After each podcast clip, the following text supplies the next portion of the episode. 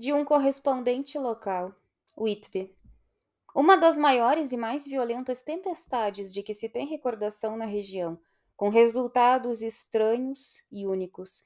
Na noite de sábado, o tempo estava bom. Grupos de pessoas passeavam no bosque de Mulgrava, Baía de Robin Hood, Higmill, Hunswick Estates e diversos outros lugares das vizinhanças de Whitby. Os barcos a vapor Emma e Scarborough realizaram excursões pelo litoral e a cidade de Whitby estava muito movimentada. O crepúsculo foi muito bonito. Um velho marinheiro que há mais de meio século observa os sinais do tempo no rochedo de leste previu com segurança uma tempestade. Pouco antes de dez horas, a atmosfera transformou-se e reinou um silêncio tão completo que se podia ouvir o latir de um cão na cidade. Pouco antes de meia-noite, ouviu-se um ruído estranho do mar e um uivo dominou o ambiente. Subitamente, sem aviso prévio, deu-se início à tempestade. As ondas erguiam-se com fúria. Repentinamente, a escuna apareceu iluminada pela luz do farol. Um grito de angústia irrompeu de todos os lábios, mesmo dos homens mais fortes e habituados com as surpresas marítimas. Não vai ter saída, gritaram. Vai se arrebentar de encontro aos rochedos. Como que por milagre, uma onda gigantesca projetou a escuna no porto. A luz do farol a acompanhou e um arrepio percorreu todos que observavam a cena. Amarrado ao leme havia um cadáver. Nenhum outro vulto foi avistado. Arrastado pelas ondas, o navio encalhou na praia. Em seguida, um cão enorme pulou da proa, caiu na areia e saiu correndo como uma flecha, indo em direção ao cemitério da igreja, desaparecendo em seguida. Foi muito estranho. O guarda costeiro que estava de serviço na zona oriental do porto foi o primeiro a subir ao navio. Embora estivesse um pouco longe, também corri para lá. Quando cheguei, uma multidão acumulava-se enquanto a polícia e a guarda costeira tratavam de impedir a entrada da escuna. Por ser jornalista, as autoridades concederam-me a cortesia de adentrar ao navio. Era inacreditável o que víamos. O homem estava com as mãos amarradas à roda do leme. Havia um crucifixo cujo rosário tinha sido enrolado em ambos os punhos do cadáver e na roda entre a mão do lado de dentro e a madeira do leme. Um médico, o Dr. Caffery, que chegou logo depois de mim, supôs que ele deveria estar morto há uns dois dias. No seu bolso foi encontrada uma garrafa cuidadosamente fechada com a rolha, que continha um pequeno rolo de papel que parece ser um excerto ao diário de bordo. O guarda costeiro disse que o homem deve ter amarrado as próprias mãos, dando o nó com os dentes. A tempestade passou e os curiosos estão voltando para casa. Enviarei mais pormenores para a próxima edição. Whitby, 9 de agosto. Verificou-se que a escuna russa de Varna chamava-se Deméter. Estava navegando com lastro de areia e nela havia apenas um pequeno carregamento de grandes caixotes de terra. O carregamento estava consignado a um procurador de Whitby, o Sr. S. F. Billington de Crescente, que pela manhã foi a bordo e tomou posse dos bens. O cônsul tomou posse formal do barco e pagou os devidos impostos. Não se fala em outra coisa na cidade a não ser no estranho acontecimento. O destino do cão é de grande interesse. Alguns membros da Sociedade Protetora dos Animais o procuraram em vão.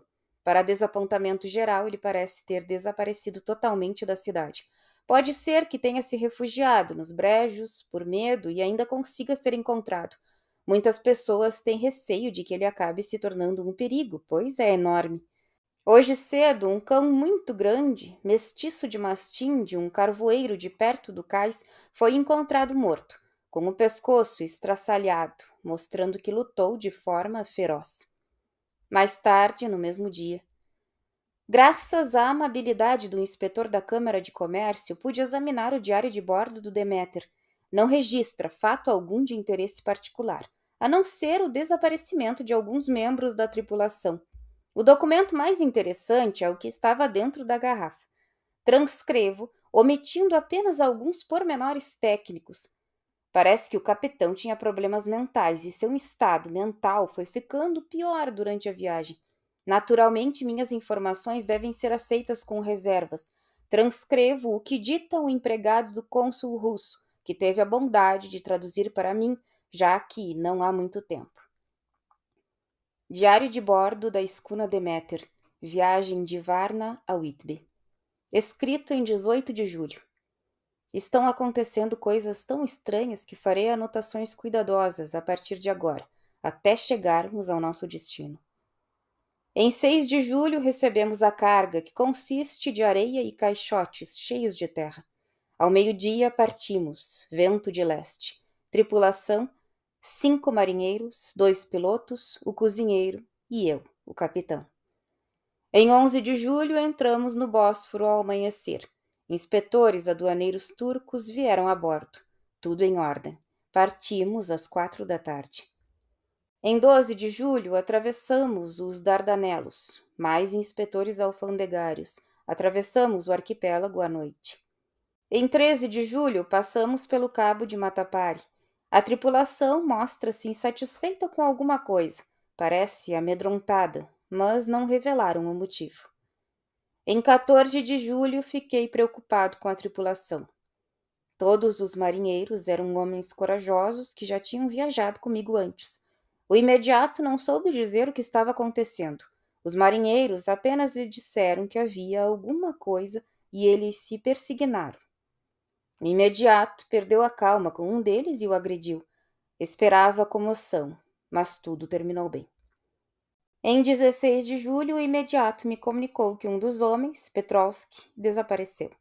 É incompreensível. Na noite anterior, Petrovski fizera a vigília de bom bordo durante oito sinos e foi rendido por Abramov, mas não voltou mais para o beliche. Tripulação abatida como nunca vi igual. Alegam que vai acontecer o mesmo a eles todos, mas não dizem mais nada além de que há alguma coisa a bordo. O imediato está muito impaciente com eles teme problemas pela frente. Em 17 de julho, ontem, um dos homens, o Lagren, procurou-me e me avisou que acha que existe um estranho a bordo. Disse-me que quando estava em seu posto viu um vulto comprido e esguio caminhar ao longo da cobertura e desaparecer. Acompanhou-o pé ante pé, mas ao chegar à proa não encontrou ninguém e todas as escotilhas estavam fechadas. Está apavorado e receio que o medo contamine o resto da tripulação. Para tranquilizá-lo, percorri todo o navio de proa a popa. Mais tarde, reuni todos os tripulantes e disse-lhes que, como estavam achando que havia alguma coisa a bordo, iríamos dar uma batida completa no navio. O imediato irritou-se, achando que aquelas ideias tolas desmoralizariam os homens. Deixei-o no leme, enquanto os demais davam uma batida completa com lanternas. Só havia os grandes caixotes, não existindo canto algum em que uma pessoa pudesse esconder-se. Os tripulantes ficaram tranquilizados. 22 de julho. Mar agitado nos últimos três dias. Os tripulantes parecem ter esquecido seus temores. Passamos Gibraltar. 24 de julho. Uma maldição parece pesar sobre o navio. Desapareceu outro homem enquanto estava de serviço. O medo reina de novo. Os homens pediram para ficar de serviço de dois em dois. Receiam ficar só. O imediato está furioso. 28 de julho. Quatro dias de inferno. Tempestade furiosa. Ninguém dorme. Os homens estão exaustos. É difícil por alguém de serviço, já não há ninguém em condições. O segundo piloto se ofereceu para fazer a vigília e ficar no leme para que os homens possam dormir algumas horas. 29 de julho. Outra tragédia. Tive de fazer turnos simples por falta de homens. Pela manhã só encontrei o timoneiro. Estamos agora sem segundo piloto e a tripulação em pânico. Quando o vigia da manhã chegou ao convés, não havia ninguém além do homem no leme. Ele gritou e todos fomos até lá. Fizemos uma inspeção completa, mas não encontramos ninguém. E agora, sem o segundo imediato, a tripulação está em pânico. O imediato e eu resolvemos nos manter armados de agora em diante e aguardarmos até descobrir algum sinal do motivo. 30 de julho, última noite. Felizmente estamos nos aproximando da Inglaterra. Tempo bom, todas as velas levantadas. Dormi profundamente. Acordei com o imediato me comunicando que tanto o homem da vigília quanto o timoneiro tinham desaparecido. Só restamos eu, o imediato e dois marinheiros. 1 de agosto. Dois dias de nevoeiro e nenhuma vela à vista. Esperava que na mancha pudesse pedir socorro. Estamos navegando contra o vento. O imediato tornou-se o mais desmoralizado de todos. Os marinheiros estão trabalhando com paciência e vigor. São russos, o imediato é romeno. 2 de agosto à meia-noite. Acordei após poucos minutos de sono ouvindo um grito. Nada pude ver na escuridão. Esbarrei com imediato. Mais um homem desapareceu. Parece que estamos no Mar do Norte, depois de atravessar o Estreito de Dover. Deus tenha piedade de nós. O imediato acha que acabamos de passar pelos estreitos de Dover, pois quando o nevoeiro rareou, ele viu North Foreland 106 no mesmo instante em que ouviu o outro homem gritar. Se estiver certo, estamos agora no Mar do Norte e só Deus poderá nos conduzir pelo nevoeiro, que parece se mover conosco, e ele parece ter nos abandonado. 3 de agosto à meia-noite. Vim render o homem que estava no leme. O vento estava muito forte. Gritei pelo imediato que alguns segundos depois apareceu transtornado e murmurou no meu ouvido. Ele está aqui. Agora sei. Eu o vi na noite passada. Debruçou-se na amurada. Aproximei-me dele e dei-lhe uma facada, mas a faca o atravessou sem feri-lo, como se tivesse cortado o ar.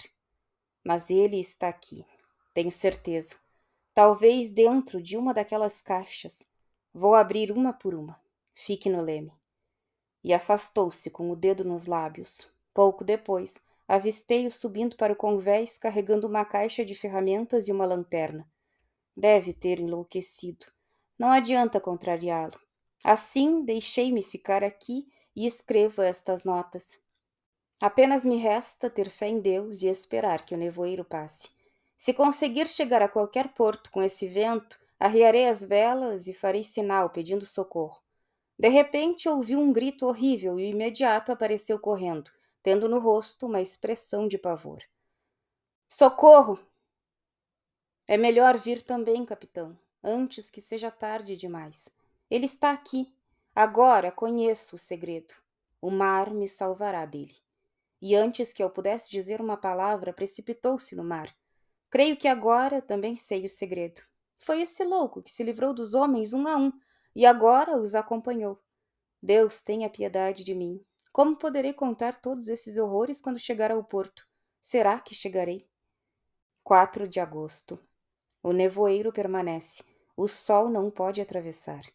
Não me atrevo a deixar o leme. Esta noite eu o vi. Deus me perdoe, mas o imediato fez bem em se atirar ao mar. Comigo, porém, o caso é diferente. Tenho de salvar minha honra de comandante. Estou cada vez mais fraco. Se o barco naufragar, talvez esta escuna seja encontrada e poderão compreender o que ocorreu. Então todos saberão que fui fiel ao meu posto. Deus, a Santa Virgem e os santos ajudem-me a cumprir meu dever. Naturalmente, o inquérito não pôde contar com testemunhas, a opinião quase unânime é de que o capitão foi um herói e será enterrado com toda a pompa.